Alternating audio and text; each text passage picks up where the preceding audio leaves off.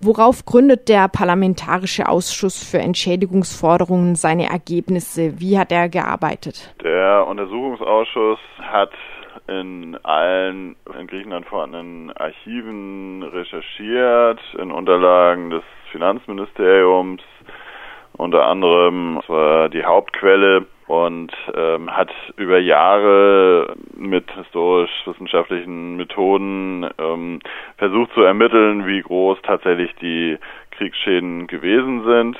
Und diese Summe, die jetzt dabei rausgekommen ist, ist das Ergebnis dieses Ausschusses, der über zwei Legislaturperioden getagt hat und jetzt am vorläufigen Ende ist. Einige Schäden lagen ja auf der Hand, einige Elemente dieser Forderungen waren auch seit längerem bekannt. Gibt es jetzt bei diesem Endergebnis irgendetwas Neues, vielleicht etwas, was euch auch überrascht hat?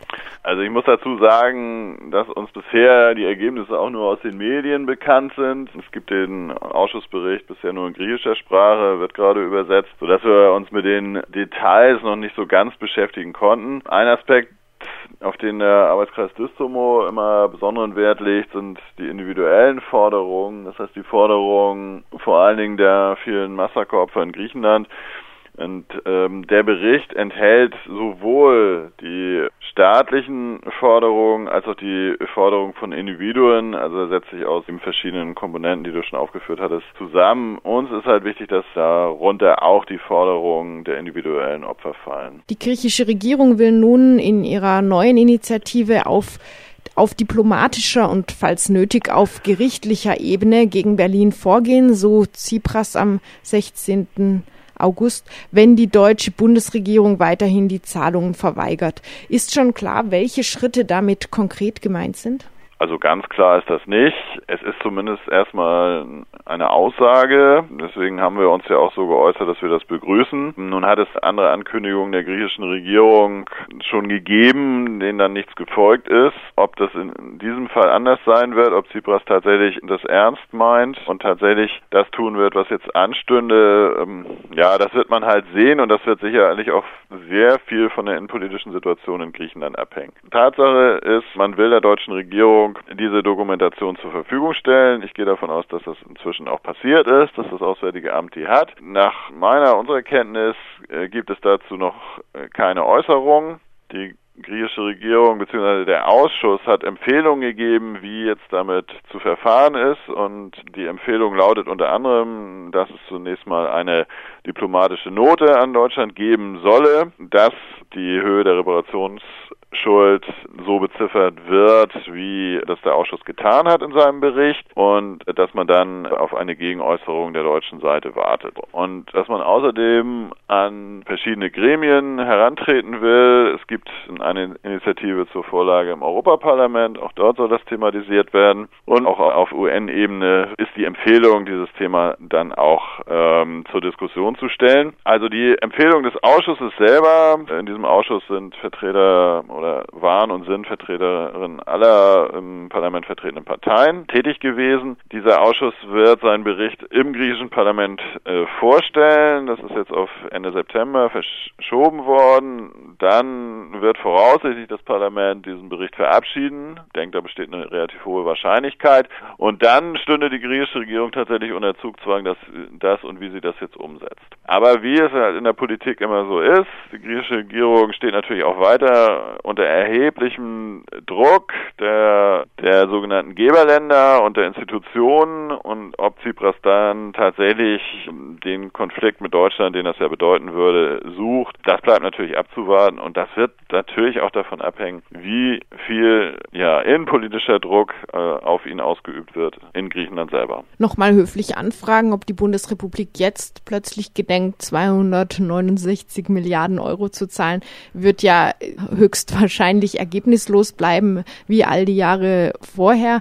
Da müsste ja dann schon auch ein höherer Druck aufgebaut werden. Es gab ja immer wieder die Diskussion über die Möglichkeit von Pfändung deutschen Eigentums in Griechenland oder auch in Italien.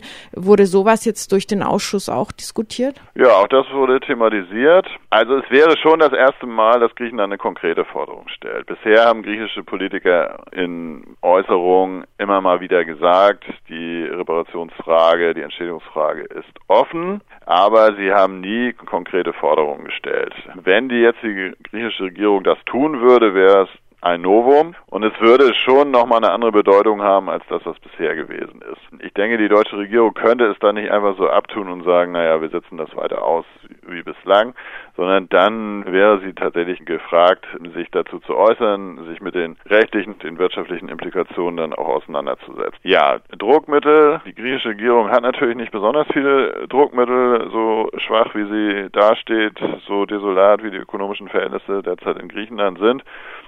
Und so wackelig wie auch die Position der Regierung ist, was die Mehrheitsverhältnisse angeht, da darf man natürlich nicht zu viel erwarten. Das Fund, das man hat, sind tatsächlich die Individualprozesse und die Möglichkeiten individueller Klagen und Vollstreckungen. Der Fall Distomo ist ja weiter anhängig und es wird weiter versucht, in Italien gegen deutsches Eigentum zu vollstrecken. Und theoretisch gäbe es ja auch die Möglichkeit, das in Griechenland zu tun, was die griechische Regierung bislang verhindert hat auf deutschen Druck. Aber natürlich könnte es in einer zugespitzten Situation auch anders kommen und die griechische Regierung sagt, wir lassen jetzt die Vollstreckung doch zu. Im Übrigen gibt es nicht nur den Fall Distomo, der ja am bekanntesten ist, sondern es gibt, das hat sich so in den letzten Monaten herauskristallisiert, auch noch mehr Urteile, die aus den 90er Jahren stammen, äh, auch aus anderen Regionen, zum Beispiel aus Kreta, wo Deutschland auch zur Zahlung verurteilt wurde. Und im Moment sieht es danach aus, dass die Opferverbände tatsächlich auch gewillt sind, diese Forderungen, die damals so ein bisschen in der Schublade gelandet sind, weil man auf den Distomo-Fall gewartet hat, dass die hervorgeholt werden und äh, dass man auch versuchen wird, aus diesen Urteilen zu vollstrecken. Und damit wäre dann tatsächlich auch eine Drucksituation in politisch da, aus der vielleicht die Regierung dann nicht so leicht wieder rauskommt. Das ist jetzt eine Rechnung von griechischer Seite, von deutscher Seite wird da natürlich immer gegengehalten und da finden sich auch willige Helfer.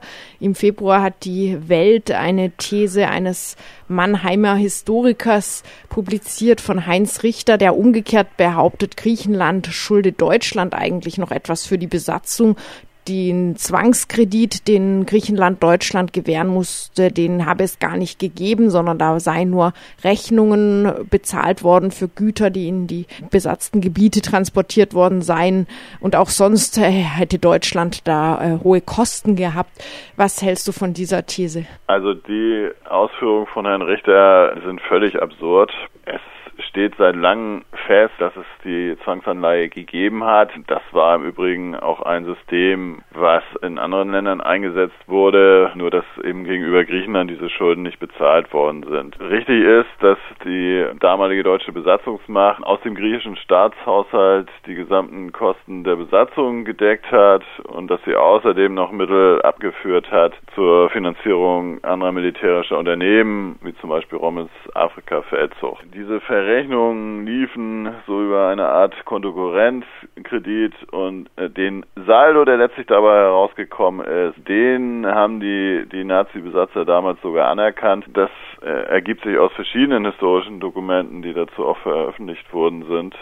Also diese Frage Zwangsanleihe, man kann über den Charakter diskutieren, vielleicht auch über die Höhe, aber nicht über die Tatsache, dass es sie gegeben hat. Das ist völlig absurd. Wie Richter äh, auf die Idee kommen kann, das alles sei nun auf einmal ganz anders, das bleibt ihm überlassen. Richter hat sich von einem konservativen mittlerweile zu einem offen revisionistischen Historiker entwickelt. Diese Veröffentlichungen von dem Herrn Richter, die haben tatsächlich in Griechenland nicht den Effekt gehabt, den sich vielleicht die deutsche Seite erhofft hat, sondern das Gegenteil. Das hat die Leute so sehr empört, das hat sozusagen die tiefsten Gefühle verletzt, dass da ein, ein Deutscher daherkommt und die Menschen in Griechenland darüber belehrt, dass ihr Land eigentlich Schulden bei Deutschland habe aus der Besatzungszeit.